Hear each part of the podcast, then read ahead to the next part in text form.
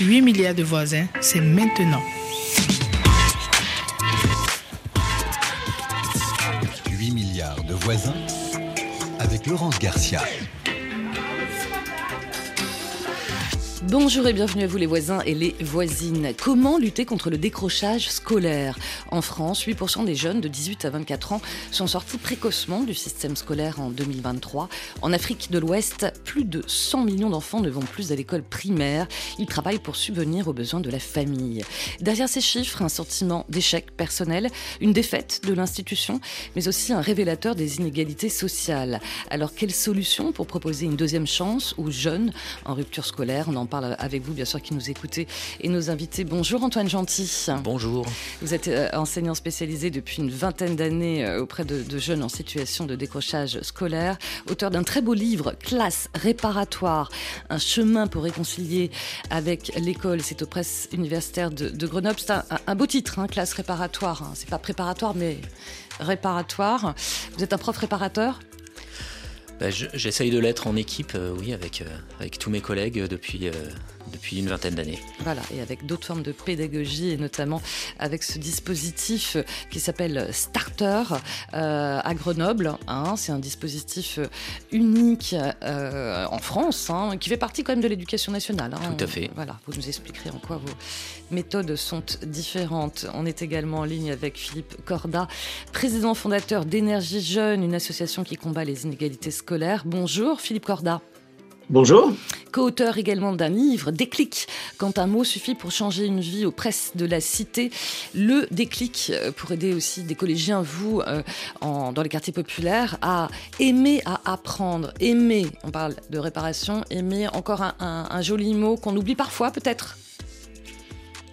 Euh, oui, et pourtant tout, tout, part de là, hein, tout part de. Donc effectivement, nous avec Énergie Jeune, on, intervient très largement en France, en métropole et dans des territoires ultramarins pour euh, aider les, les enfants, les préadolescents à aimer apprendre. Voilà, aimer apprendre. En fin d'émission, nous sommes en ligne avec Jérémy Lachal, c'est le directeur général de Bibliothèques sans frontières, qui vient de lancer euh, Bonjour France, une application gratuite pour faciliter l'apprentissage du français aux étrangers. Et puis bien sûr, vous qui nous écoutez, que vous soyez prof ou parent, bien racontez-nous si vous êtes confronté au décrochage scolaire de vos élèves ou de vos enfants. On attend vos témoignages au 33 7 64 45 51 41. 8 milliards de voisins, parce que nous sommes tous des voisins. Est-ce que tu as eu des ennuis au collège? Est-ce que ça, avec les autres jeunes, ça se passe bien? Ouais, normal. Aucun souci Et est-ce qu'avec des profs, tu as eu des problèmes? Ah bah avec les profs, si. Alors qu'est-ce qui s'est passé? Bah, ils m'énervaient. Tu t'es énervé avec des profs? Ouais. Alors qu'est-ce qui... Et toi, tu les as énervés? Mais eux, ils m'énervaient, du coup, bah je me suis énervé. Et j'ai insulté dans le vent, genre j'ai dit un gros mot, mais ça visait aucune personne et elle l'a dit à la principale. T'as insulté dans le vent et du coup, ça, ça, a été le motif. L'insulte que tu as sortie, ça a été un motif d'exclusion derrière. Mm. Ça, c'est le deuxième conseil de discipline. Ok. Arrive en sixième, j'ai limite décroché. Ça veut dire quoi pour toi décrocher J'arrivais, je voulais plus écrire. Tu voulais plus écrire du tout? Ouais. Et comment t'as fait alors? Ben, ça fait que je me, me suis remis sur ma mémoire pour tout. Les leçons, tout ça, j'écrivais pas. Nels, une des solutions envisagées, c'est que tu sois placé dans une maison d'enfants. Un internat. Hein, un internat Carrément éducatif. Bah alors là, j'y vais pas du tout. Non, mais une maison d'enfants, un internat éducatif, c'est un foyer. Hein, c'est ce que tu appelles un foyer. Est-ce que euh, c'est d'actualité encore comment, ça, comment ça se passe là? Ils veulent me mettre en septembre là. Euh, j'ai pas de nouvelles. Vous avez pas, de nouvelles, Non, j'ai pas de nouvelles. Et l'audience, c'était en mai Ouais. D'accord. Et moi, je veux pas. Ok. Donc là, pour le moment, la juge, elle a prononcé le placement? Oui, elle veut, mais en fait, c'est pas sûr encore. Non, mais après, la juge, elle t'a dit comme ça. Elle, a dit. Ouais, mais toi aussi, t'as voulu. Non. Dis la vérité. Non, je n'ai pas voulu. Et pourquoi elle me dit que toi aussi, t'as voulu Non, elle a dit que maman, elle a été renseignée et elle a été d'accord. Point. Ça s'arrête là. Parce que je n'ai pas le choix. Non, c'est pas que t'as pas le choix. T'aurais bien, pu, bien pu dire non, moi, je veux pas. Non, parce qu'elle a dit que tu t'es mis en danger. Je me mets en danger sur quoi À, croire, j'ai un croire, je vais dans les cités. Je vais dans les cités. Oui, mais tu t'es enfui de l'école. Voilà un extrait du documentaire Un bon début d'Agnès et Xabi euh, Moulia qui vous ont euh, suivi dans votre classe de troisième. Vous accueillez une quinzaine de jeunes décrocheurs. Antoine Gentil, là c'est quoi? C'est les premiers rendez-vous, c'est ça hein? Comment vous les recrutez ces jeunes? Ah, alors d'abord, je les recrute pas. Hein. C'est tout un travail en amont d'aller vers parce qu'on travaille un an avant à, en, alliance éducative avec des partenaires qui sont les travailleurs sociaux ou tous les collègues de l'éducation nationale qui, qui travaillent à aller chercher ces, ces adolescentes et ces mmh. adolescents. Et donc, un an en amont, on, fait euh, une, on a toute cette phase d'approche avec des entretiens euh, qui nous mènent ensuite à un travail bah, d'étude de candidature où nous, on va essayer de, repérer les vulnérabilités psychosociales de ces jeunes. Vulnérabilité, hein, vous parlez de. Ah ouais, c'est vraiment un mot très important, la, vulnérabilité. Vulnérable et pas irrécupérable. Hein. Ah, surtout pas. Mmh. Non, non, surtout pas. Euh, par contre, en effet, le premier, les premiers éléments qui vont nous intéresser, c'est euh, euh, le contexte de vie, les situations de vie de ces, de ces adolescentes, de ces adolescents. Et euh, le projet Starter vise à aller sur cette question du repérage des vulnérabilités psychosociales et donc d'aller chercher ces jeunes, disons-le, qui vivent des abandons, qui vivent de la violence en famille et qui vivent dans de la grande précarité pour une grande partie d'entre eux. Et identifier ces vulnérabilités, c'est le premier travail. Ensuite, on, constitue un groupe sur cette base-là et on les rencontre dans un entretien initial qui a lieu en juin afin de pouvoir entrer à l'école au 1er septembre comme tous les autres Ils resteront durant un an. Et de bien faire un parcours plein du 1er septembre jusqu'à la fin de l'année scolaire. Mais quelque part, vous, vous êtes prof, ok, vous êtes prof spécialisé, mais vous renvoyez pas aussi cette image à ces jeunes, souvent qui ont été soit virés de certains collèges ou autres. Euh, comment, comment vous faites? Un, un travail d'apprivoisement Parce que vous leur envoyez aussi l'image de leurs précédents échecs, entre guillemets, euh, par rapport à d'autres profs aussi alors je prends en compte, j'écoute leur histoire euh, scolaire mm, d'abord, mm, mm. et cette histoire scolaire révèle d'autres histoires toujours. Et ensuite, euh, une des entrées euh, fondamentales à Starter, c'est de, de réfléchir la relation éducative qui va se tisser avec eux. Donc, c'est pas du tout un apprivoisement, c'est une relation qui passe par euh, de l'hospitalité, qui passe par de l'empathie méthodologique, qui passe par de l'accueil quotidien. Mon premier poste de travail, c'est le portail de l'établissement.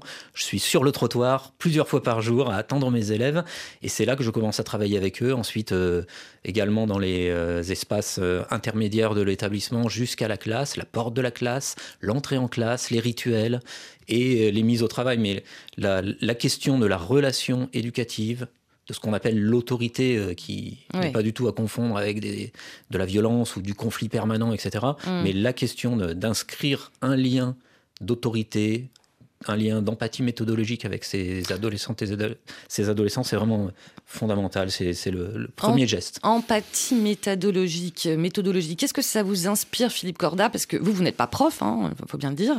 Vous êtes plutôt spécialiste du management. Comment, pourquoi on fait appel à vous dans certains collèges euh, d'éducation prioritaire? Euh, Où là, il n'y a pas des décrocheurs, mais il peut peut-être y en avoir, hein, euh, Philippe Corda exactement. Alors, avant tout, je voudrais dire à quel point euh, j'ai adoré le livre d'Antoine Gentil, à quel point j'admire le travail qu'il accomplit. Euh, alors, c'est vrai que nous, nous, nous sommes en, on va dire, dans un contexte un peu différent, parce que lui, comme il l'écrit d'ailleurs magnifiquement dans son titre, il est dans la, quelque part la réparation. Hein, comment est-ce qu'on va euh, retisser un lien, cette relation éducative, le lien à la fois d'autorité, d'empathie, avec des jeunes qui sont euh, en grande, grande difficulté personnelle, scolaire, parfois familiale, souvent familiale aussi, etc. Bon. Et nous, on intervient dans des classes euh, complètes, mmh. avec l'idée qu'on ne va pas euh, comment dirais-je, singulariser, stigmatiser euh, tel ou tel jeune qui serait considéré comme à, problème. Mais on va s'adresser à toute euh, la classe et on va essayer d'être plutôt en, prévention hein, et aider toute la classe à aimer apprendre. Sachant que Bon, dans tout, oh, j'imagine qu'on va parler de, ces situations difficiles d'élèves. Il y a une dimension parfois très individuelle et il y a un contexte familial, mais il y a aussi une dimension collective. Quel est le contexte dans lequel l'élève est placé? Est-ce que c'est un contexte qui va encourager l'élève à aimer l'école, à s'impliquer, à persister face aux difficultés? Ou est-ce qu'au contraire, il est dans un contexte d'un petit groupe pour qui euh, l'école n'a pas de, de, valeur. Oui, mais et donc, euh, voilà. Je, pardon, j'interviens, mais quand vous vous retrouvez face à une classe comme ça, euh, j'imagine que voilà, il y, y, a plein de tabous à vouloir oser raconter sa vie, ses problèmes à la maison ou autre. La, la parole se libère pas comme ça, j'imagine. Non, non, alors nous, on fait très attention à ne pas mettre en difficulté les, les élèves les uns par rapport aux autres. Mm. Euh, on ne leur demande pas de dévoiler euh, des difficultés euh, familiales ou personnelles qu'ils ont. On va essayer de leur faire vivre une expérience qui va les amener à voir les choses un peu autrement. Parce que beaucoup de, Et concrètement, de problèmes. Concrètement, vous faites comment alors? Bah, par exemple, je vais prendre un exemple euh, euh, très, très, très simple. Un des grands sujets, et qu'Antoine Gentil connaît bien, c'est la difficulté des transitions. Exemple, la transition du primaire au collège ou enfin d'autres transitions importantes dans la vie qui sont souvent des moments de grande déstabilisation et qui peuvent mener au décrochage. Mmh. Euh, nous, on s'est euh, rendu compte, il y a euh, des études qui ont été menées très très approfondies sur les trajectoires scolaires des élèves que nous, que nous suivons, et on se rend compte qu'il y a un certain nombre d'élèves qui, dès l'entrée en sixième, se retrouvent en difficulté, et c'est les élèves qui vont être souvent punis par leurs enseignants, qui vont être souvent en retard, qui vont être souvent absents, qui vont... Bon, et un, des sujets, de, enfin, une des raisons, c'est que les élèves arrivent dans un environnement où ils ne se sentent pas à leur place. Ils ne trouvent pas leur place. Mmh ils se sentent pas bien, ils se sentent pas à l'aise, ils se sentent pas confortables, ils sont pas avec leurs copains qu'ils avaient avant en, primaire, ils sont dans un bâtiment où ils ont peur de se perdre. Alors c'est des choses comme ça. Hein. bien sûr. Et euh, on se rend compte que la, question c'est comment est-ce que moi élève j'interprète ce sentiment qui m'habite? D'accord? Est-ce que je l'interprète comme je suis pas à ma place? Je suis là, je suis, en fait, je suis pas fait pour être collégien, moi. Je suis fait plutôt pour être dans la rue, etc. Ou est-ce que je l'interprète comme un moment normal que, euh, qui hmm. est temporaire et qui va passer. Et donc, simplement, par exemple, en exposant les élèves à des témoignages filmés d'autres élèves un tout petit peu plus âgés qu'eux, qui disent au début, j'avais peur de me perdre au collège, je ne me sentais pas à ma place, je n'avais pas de copains, je me demandais si c'était fait pour moi, et je me suis rendu compte que c'était un passage normal dans la vie, etc. On les aide à formuler une autre interprétation de ce qui leur arrive, hmm, hmm. à les rassurer et à les aider à trouver eux-mêmes leur place. C'est un exemple parmi beaucoup d'autres. Alors, les rassurer, les réparer, Antoine Gentil, euh, en même temps, ça passe par des règles vous le dites. Euh, et la première règle, bah, c'est d'arriver à l'heure. Il est 8h33 Ouais Bah oui, bah, bah on n'a pas vu l'heure en fait. Oui, mais moi je la vois, c'est ça le problème. Ah mais non, on ne la voit pas. Oui, mais sauf que, viens voir, écoute-moi. Écoute. Tu sais, on est en période de réglage. Vous allez voir, si je constate que régulièrement vous prenez 3-4 minutes, après je vais faire l'addition. Ça veut dire que le vendredi, je fais l'addition. Comment? Non, je me la racle pas. Non, je me la racle pas, moi. J'ai pas besoin. Il n'y a pas besoin de se la racler. C'est normal, ça. C'est toi qui es en retard et c'est normal que moi derrière. C'est normal que moi derrière, si tu prends du temps, bah, je t'en reprenne. Non, là je suis pas en retard. Je bah si, depuis il est 8h34. 8 est-ce que t'es devant le collège Non, non. Mais, mais je te fais pas court. Je te fais pas court à l'arrêt de tram, euh, Zied. Donc tu peux pas me dire je suis à l'heure à l'arrêt de tram. À l'heure, c'est en classe. encore on est à l'heure, les autres ils sont pas à l'heure. Ça, ça va dans PDT. Dans PDT Je peux pas le faire demain. Non. Il faut l'avoir fait maintenant. Il faut l'avoir fait maintenant. On se donne jusqu'à 10 pour faire le rangement. À 10, on passe à autre chose. Ça va où ça Monsieur, j'ai fini. Histoire.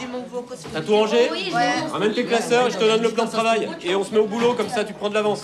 J'ai regardé toutes les séries Zied. Zied pas parler, il faut se remettre dans le travail. Vous avez fini très bien la semaine dernière. Je sais que c'est compliqué de se remettre dans le travail le lundi matin, mais il faut s'y mettre. Allez, c'est parti. Premier mot. Attendez Ah non, moi je t'en plus là. Ça va bien d'attendre. Hein. On écrit quoi, monsieur? Un moment, faut s'y mettre. Hein. Allez, ouais, faut, ça, ça, va bien d'attendre. Hein. Antoine Gentil, bon, on a dû vous la faire. Hein. Vous êtes gentil, mais. Oui. Pardon, excusez-moi. non, mais je le cultive en fait. Et vous êtes gentil, mais mm. il faut être ferme aussi. Vous dites, je passe mon temps aussi à faire de la, de la médiation en fait avec eux. Hein. C'est exactement le, le terme euh, mm. qu'il faut utiliser. Et euh, cette médiation, elle vise à, à réduire euh, ce, que, ce, qui était évoqué juste avant, c'est-à-dire ce malentendu socio-cognitif que dirait Stéphane Bonnery, c'est-à-dire euh, on, voit bien que ces jeunes euh, sont empli de malentendus euh, mm. sur les attentes sociales qu'on a, qu'on a envers eux. Et donc, euh, ben, un des travaux de médiation, c'est d'aller euh, travailler ces malentendus pour les réduire, pour les résorber, pour expliquer, expliquer ce qu'on attend réellement de ces, de ces adolescents. Et ça doit être une préoccupation, une vigilance permanente. Voilà, et ça prend le temps du temps, mais ça vaut le coup. Et on parlera aussi eh ben, de, voilà, des, résultats scolaires aussi suite à, cette année réparatoire. Bien sûr. Et il y a des propositions scolaires euh, également qui mm. sont très importantes et qui doivent être exigeantes, mais qui doivent se faire dans un contexte d'apprentissage, en effet, qui doit se travailler en amont. Voilà, on en parle dans quelques instants après le chanteur nigérian euh, Oulumide Denden avec Maya sur RFI.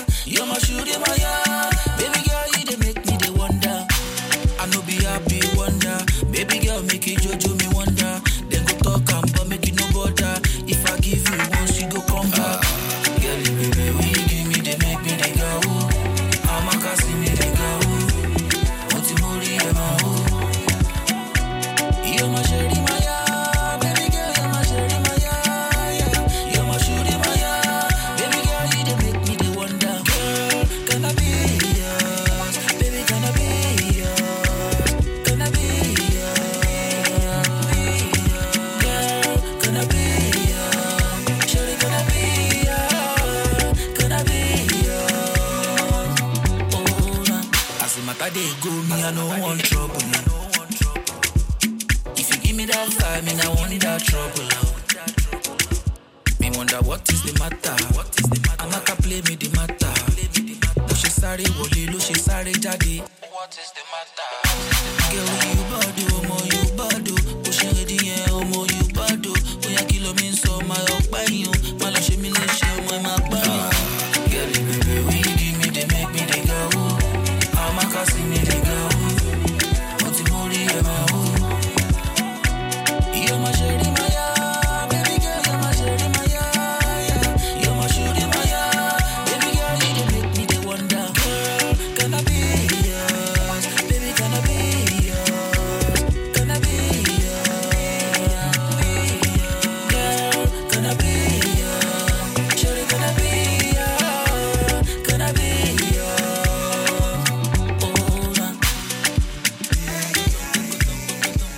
Limite Denden RFI dans Lumière de voisins et de voisines. Quelle solution pour prévenir le décrochage scolaire ou proposer une deuxième chance aux élèves?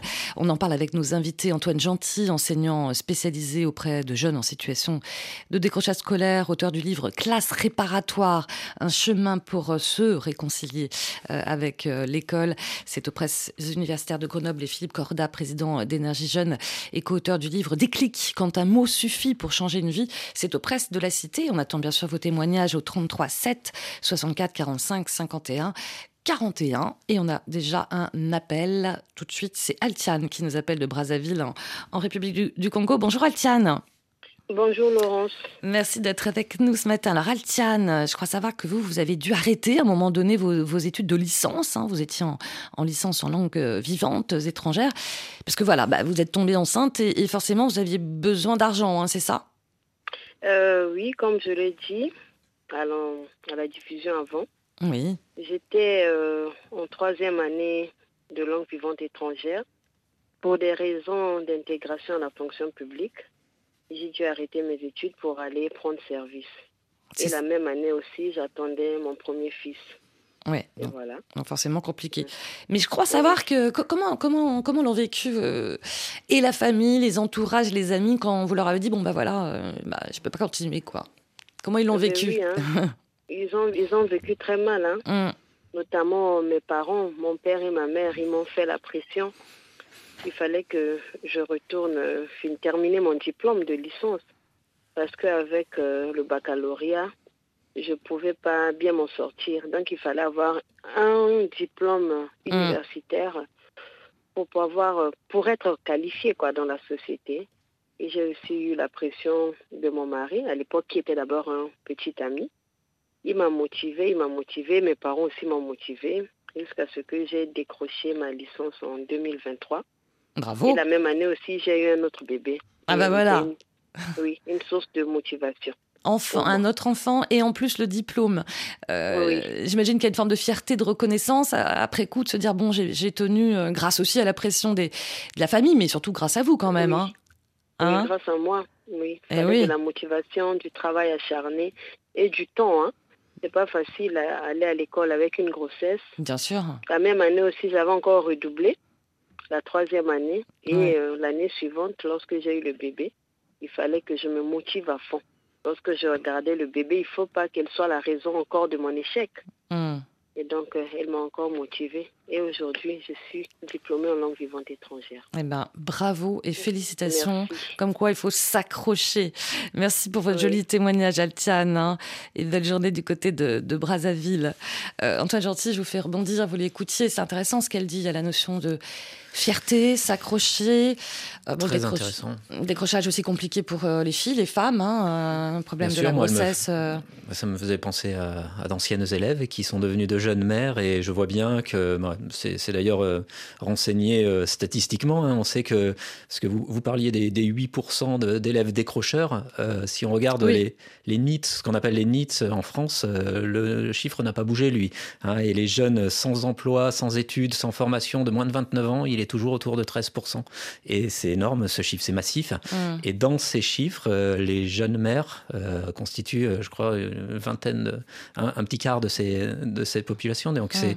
c'est une réalité que je, moi j'éprouve régulièrement parce que j'ai d'anciennes élèves qui, qui viennent me voir en m'annonçant à la fois une bonne nouvelle, une naissance, mais aussi euh, une nouvelle euh, raison d'être fragilisés dans leur existence. Hum.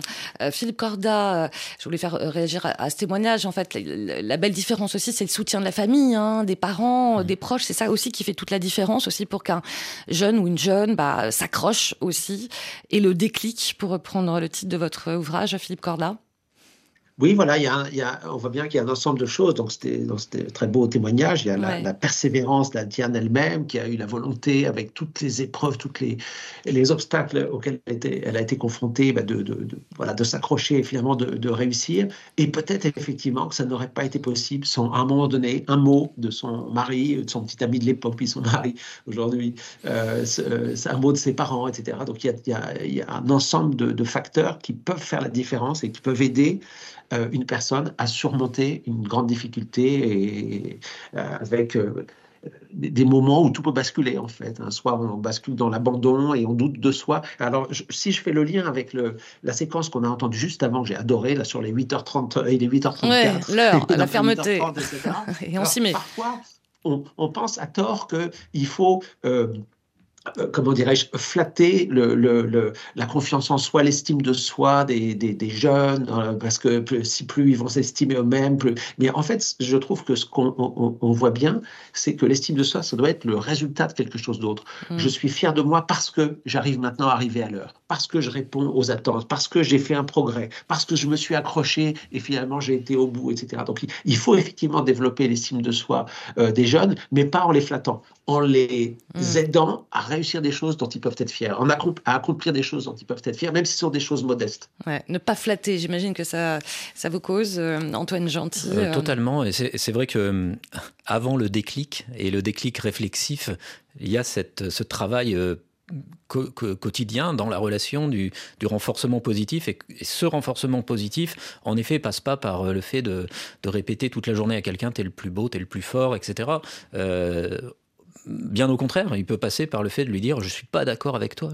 De- de- Les fameux conflits éducatifs, Bien mais sûr, euh, le conflit, constructifs. le conflit euh, euh, le conflit passe par le, fait de reconnaître la valeur de la personne en face. Hein. Quand on dit à quelqu'un je suis pas d'accord avec toi, je suis pas d'accord avec ce que tu fais, et je vais t'expliquer pourquoi. On, le débat.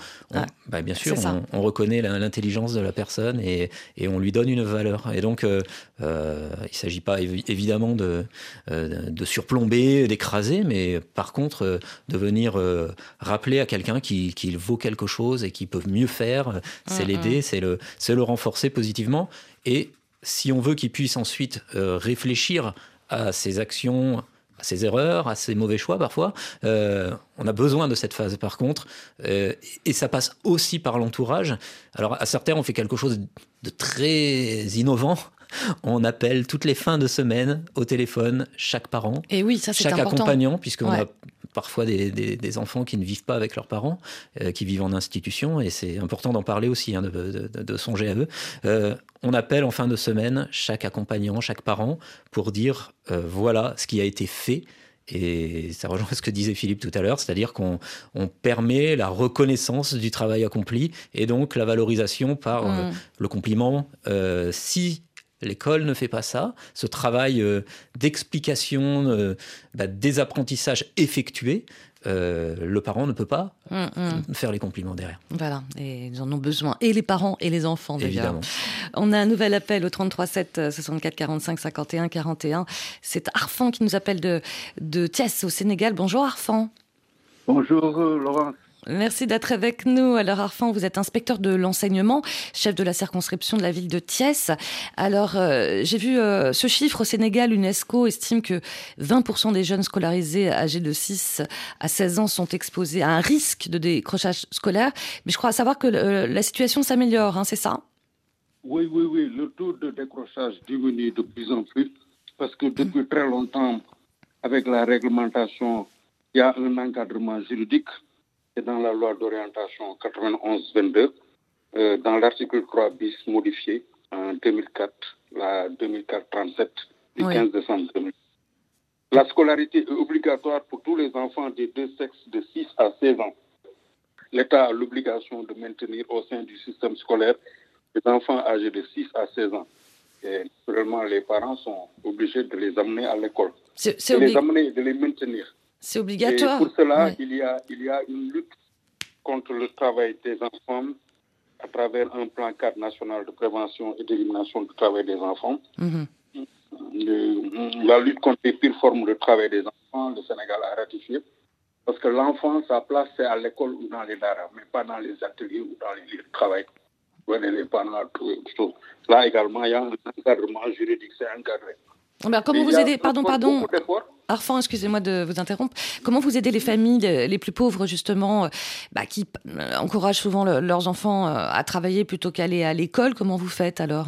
Voilà, il y a une implication communautaire encouragée par des projets qui accompagnent, qui aident les parents dans les écoles où il y a des associations de mères d'élèves, les APE, à organiser des activités génératrices de revenus permettant de d'avoir des ressources pour l'école et pour eux. Ainsi, les enfants vont rester dans les classes. Oui. Lesquelles classes où il y a des efforts qui ont été faits dans l'environnement, dans l'amélioration du cadre de vie, les blocs d'hygiène ont été augmentés, séparés filles et garçons, mm. parce que vous savez, quand les filles sont gênées à venir et, ne trouvons pas de blocs d'hygiène, là également, le paquet de service, il y a eu beaucoup d'efforts qui ont été faits. Donc, il y a beaucoup de blocs d'hygiène qui ont été construits. Les écoles sont construites avec avec tout ce paquet de services-là, clôturé, bloc d'hygiène, point d'eau. Donc ça, ça améliore le cadre de vie. On parle d'école, amis des enfants, amis, amis des filles. Voilà. Et dans la classe, au sein de la classe, il y a également une rupture euh, paradigmatique. On va vers la pédagogie de la réussite. Euh, il faut tout la faire. Pédagogie de la réussite, oui.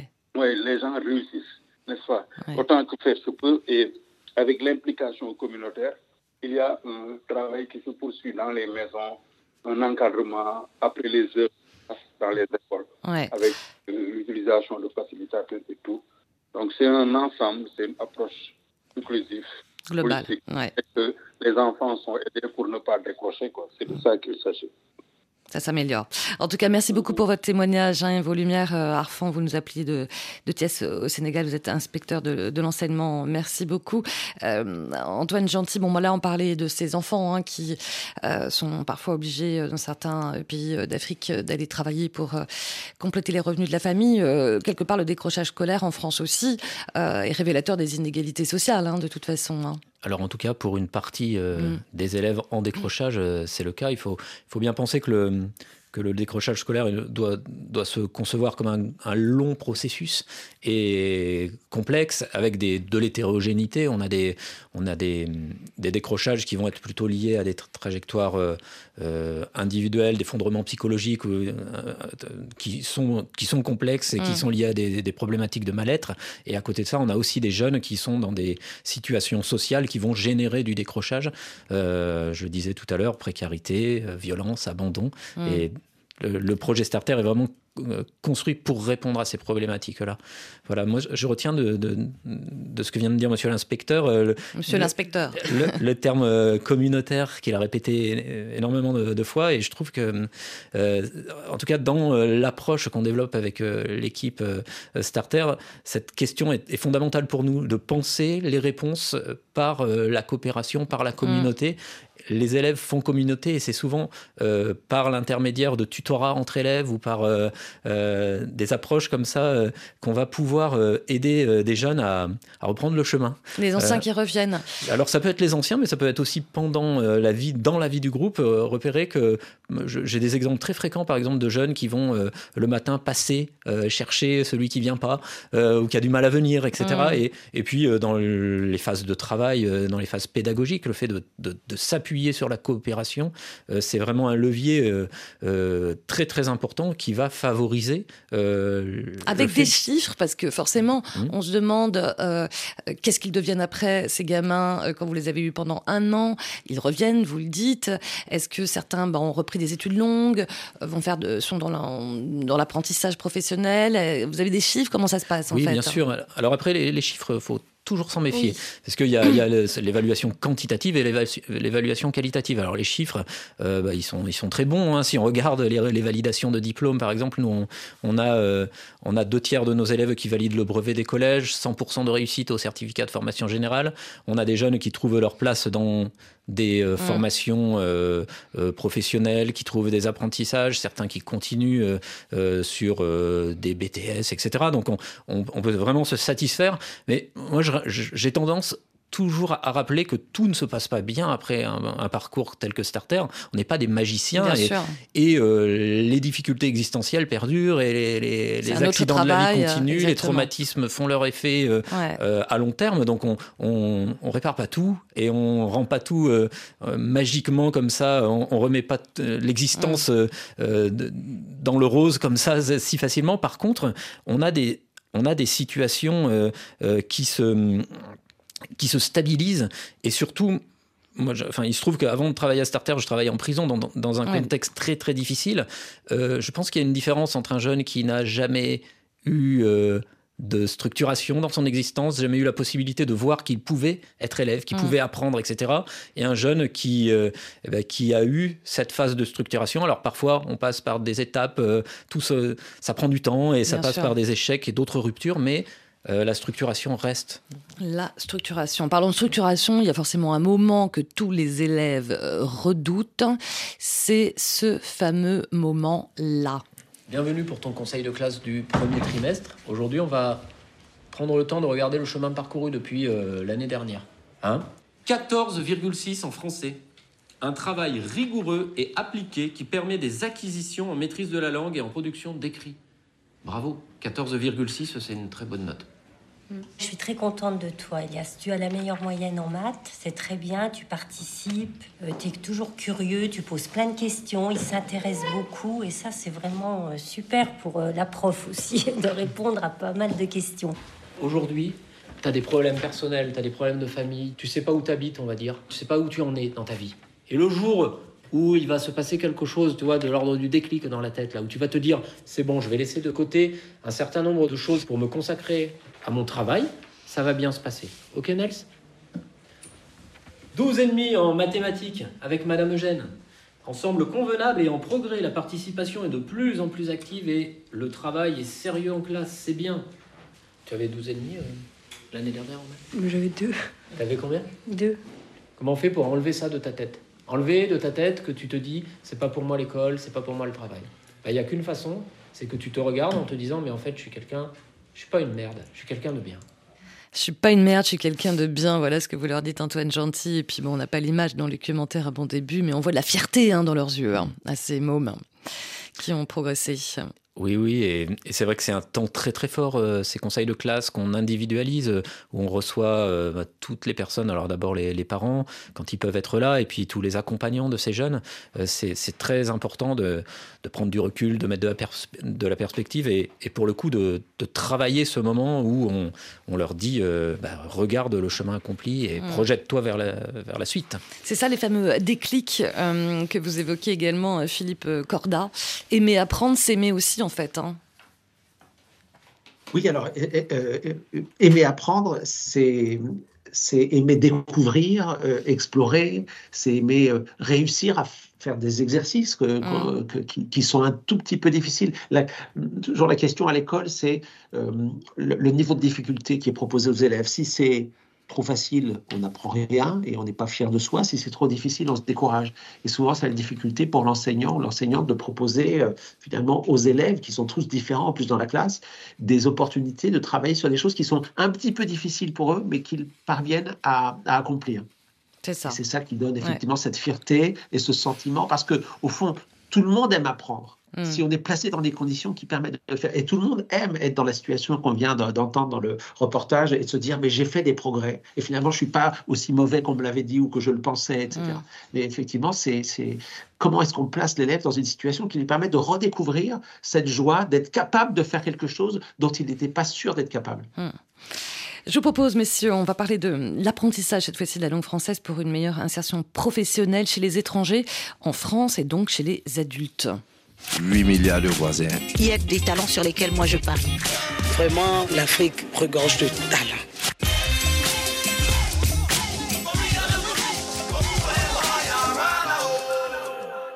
Et nous sommes en ligne avec Jérémy Lachat, le directeur général de Bibliothèques sans frontières. Bonjour. Bonjour. Alors, vous avez lancé Bonjour France. hein, c'est une application gratuite pour faciliter l'apprentissage du français aux étrangers. Alors, ça existait déjà pour les réfugiés ukrainiens, mais je crois que depuis aujourd'hui même, il y a deux nouvelles langues sources, hein, c'est ça? Oui, alors d'abord, la- l'application change de nom et s'appelle Caribou parce qu'elle s'internationalise. Caribou qui veut dire bienvenue en Chimaoré, la langue de, de Mayotte. Et effectivement, euh, euh, Caribou, c'est une application pour apprendre le français, mais qui a une particularité, c'est qu'on parle la langue des apprenants, ce qui est assez rare en matière de français, langue étrangère. Et donc, euh, l'application existe depuis l'ukrainien depuis maintenant un an et demi. Oui. Et aujourd'hui, on lance la- l'apprentissage depuis l'arabe et le pachto. C'est ça. Alors, c'est un, apprentissage accéléré hein, du français. Vous dites, c'est quoi la différence par rapport aux autres méthodes classiques euh, de ce qu'on appelle FLE euh, de français en langue étrangère? Bah, en fait, c'est une app euh, conversationnelle, Caribou. Donc, c'est une app qui permet de rentrer en fait très pratiquement dans la langue euh, avec euh, des dialogues, des podcasts, des exercices qui font euh, référence à des situations du quotidien. Donc, par exemple, se loger, euh, inscrire ses enfants à l'école, euh, faire ses papiers de demande d'asile. Donc, ça, c'est pour la partie euh, vivre en France. Et il y a une Mm. autre partie qu'on vient de lancer qui s'appelle travailler en France, où là, c'est vraiment pour s'insérer dans des métiers. Euh, et donc, on lance aujourd'hui une première, euh, un premier module avec la fondation d'entreprise Michelin sur la santé et la sécurité en usine. D'accord. Donc, en fait, l'objectif, c'est vraiment, euh, voilà, c'est c'est la pratique immédiate, hein, c'est le faire, hein, comme vous dites. hein. C'est le faire. Et en fait, la particularité de, de Caribou, c'est que c'est à la fois euh, de la- l'apprentissage de la langue, mais c'est également des bibliothèques de ressources euh, qui vont être des vidéos, des PDF, des choses comme ça, qui vont vous permettre de, en, en plus de ça que vous apprenez la langue, vous allez, vous, vous allez avoir des ressources très pratiques euh, pour le quotidien.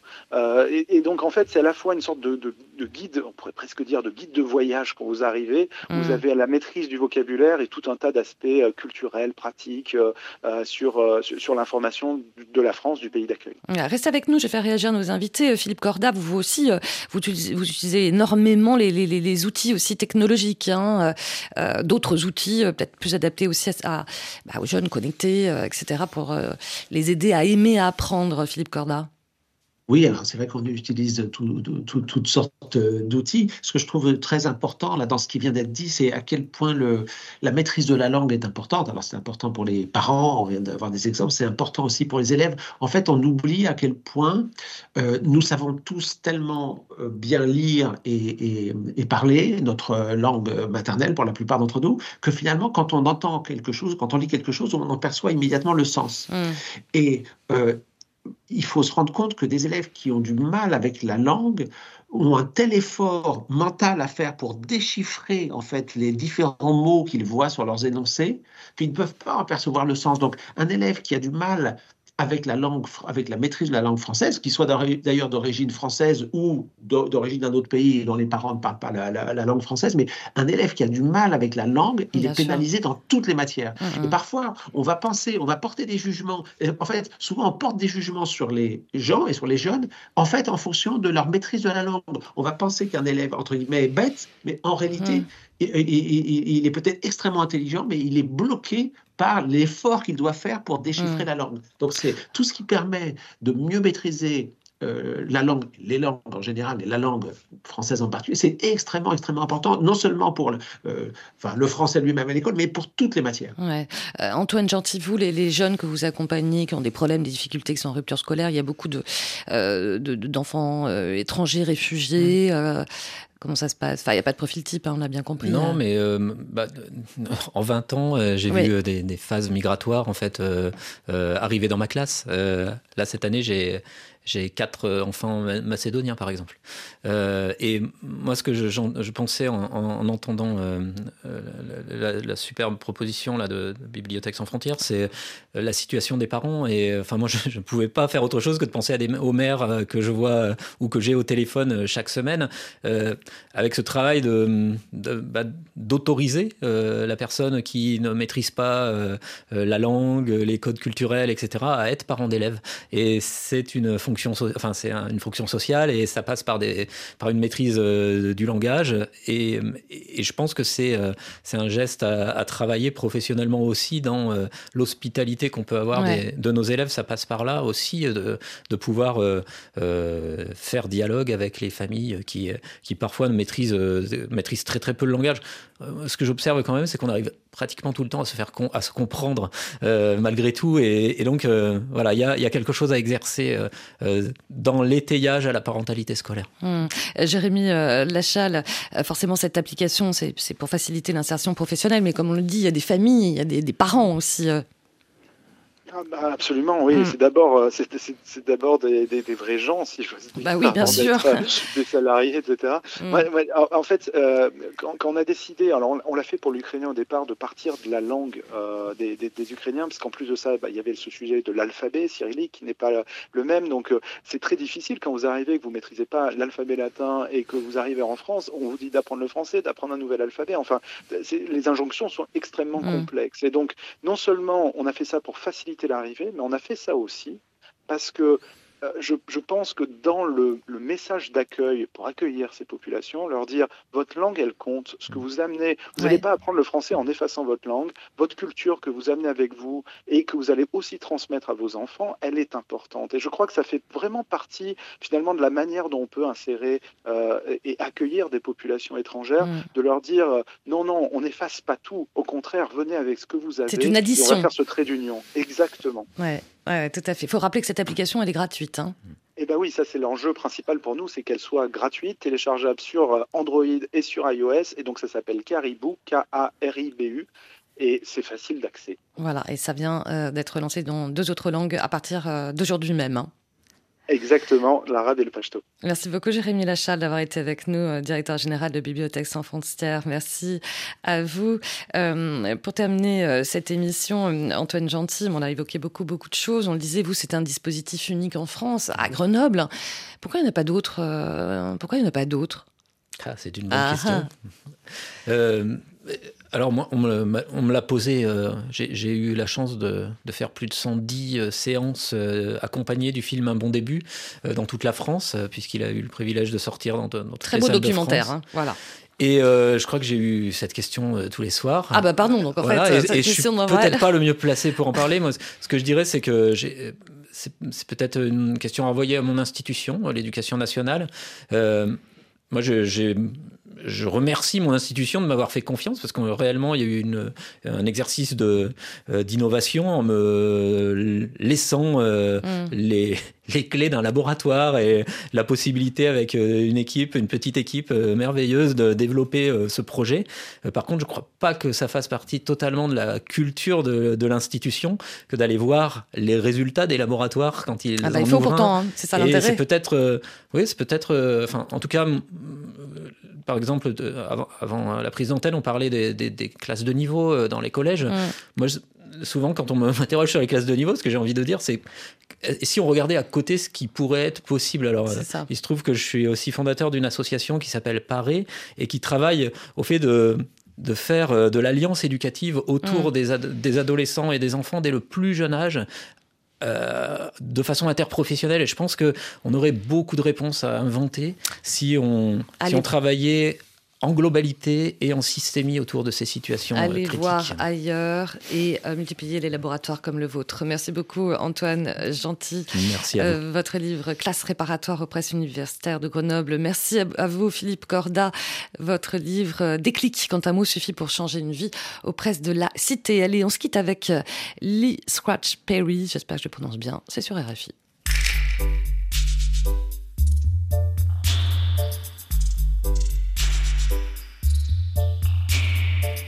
Let me hear your voice.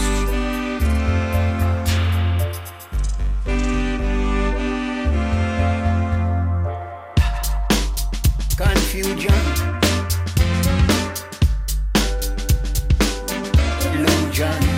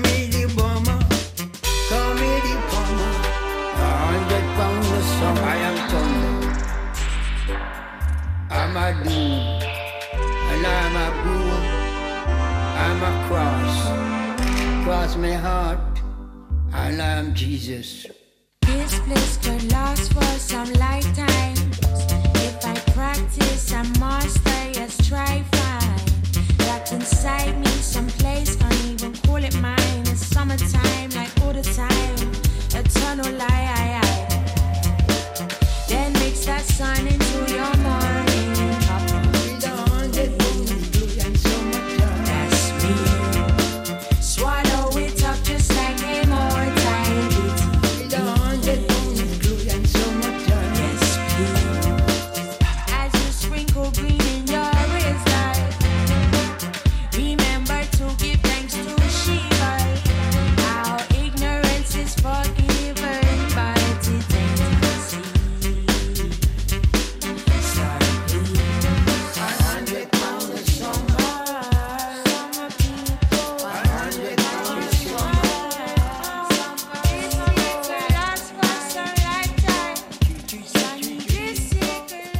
Scratch Perry sur RFI, 8 milliards de voisins et de voisines, c'est fini. Merci à toute l'équipe, Olivier Roux, Juliette Bro, Delphine Cachin et Tom Malky. On se retrouve demain à la même heure. On parlera du business, des jeux d'argent, de hasard et autres paris sportifs avec forcément un vrai risque d'addiction, notamment chez les plus jeunes et des pertes d'argent chez les joueurs. Si vous êtes concerné par le sujet, bah, n'hésitez pas. hein. on attend vos témoignages au 33 7 64 45 51 41. À demain, belle écoute sur RFI.